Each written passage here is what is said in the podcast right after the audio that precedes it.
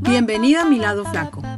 Soy Kika Carranza. Aprende conmigo cómo ser más saludable, cambiar tus hábitos de una manera definitiva y estar más satisfecha con tu peso. Acompáñame.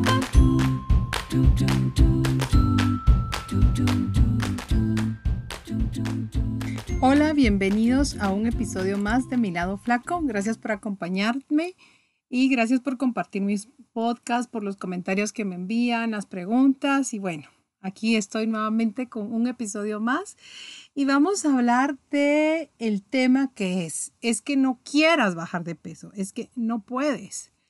Y vamos a hablar por qué se nos complica tanto eso de querer cambiar hábitos, de querer bajar de peso y realmente no lograrlo. Lo primero es, y que lo he dicho siempre en varios episodios, que centrarnos única y exclusivamente en perder peso es realmente contraproducente para el proceso y poder lograrlo a largo plazo. Lo importante es enfocarnos en mejorar nuestra conducta alimentaria, en mejorar nuestra gestión alimentaria, nuestra relación con la comida y la consecuencia va a ser perder peso. Y esa pérdida de peso tiene que ser una pérdida moderada, pero también una pérdida realista y no descabellada. Realista, noble y que sea alcanzable.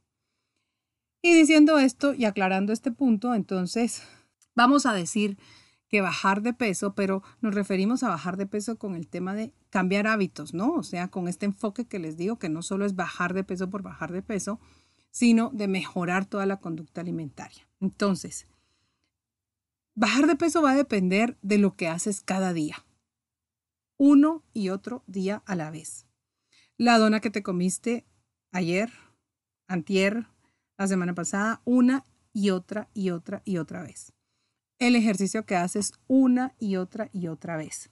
O sea, depende de los hábitos, buenos o malos que tengas. Y esto, a su vez, dependen de muchas causas, ¿no?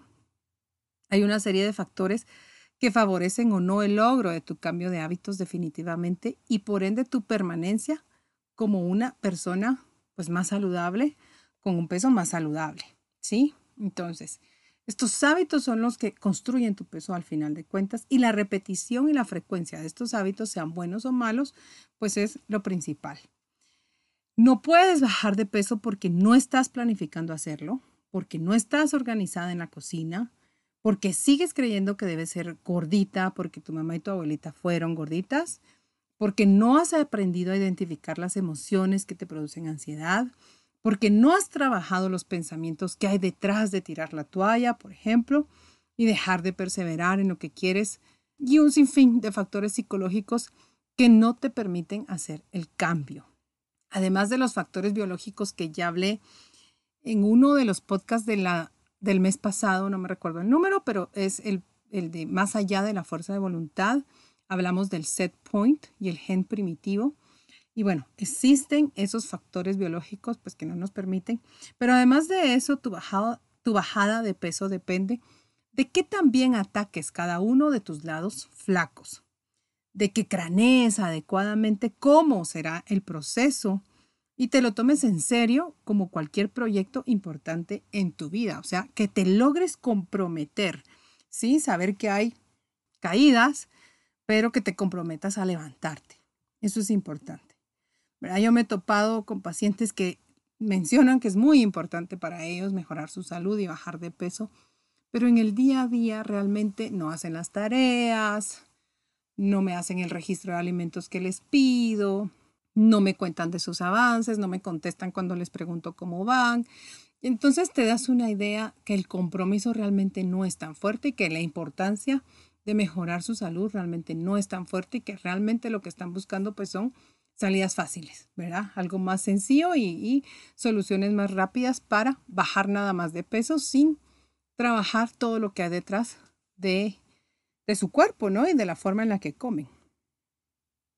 Entonces, Em, no puedes dejar tu pérdida de peso o tu cambio de hábitos depender solo de tu motivación.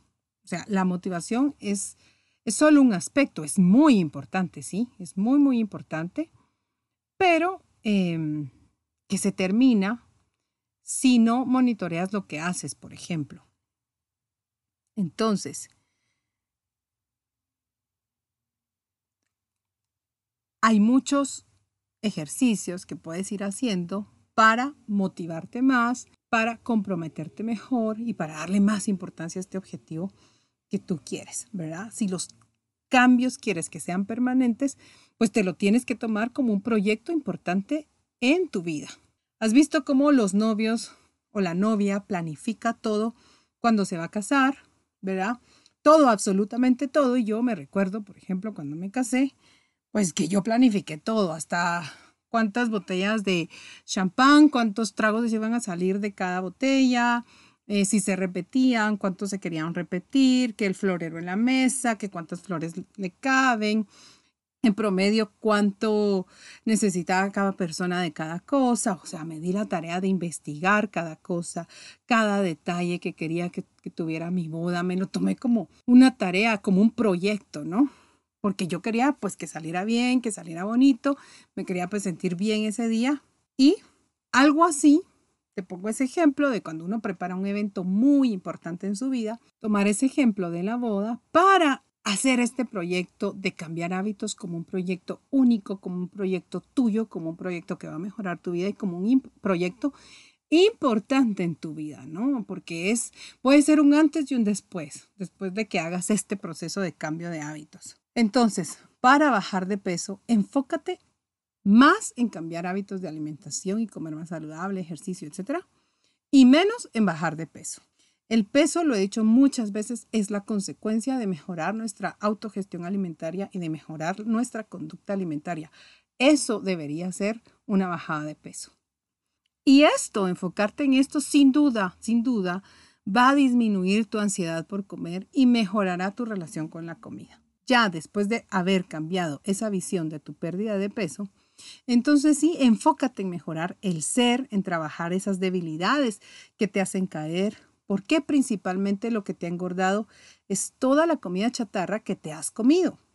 Entonces puedes meter más manzanas y lechuga a tu dieta y más productos light, queso craft light, stevia, etcétera pero si no dejas la comida chatarra o el desorden en la alimentación o esos hábitos insanos que te jalan hacia abajo, pues no vas a lograr ser más saludable y no vas a bajar de peso.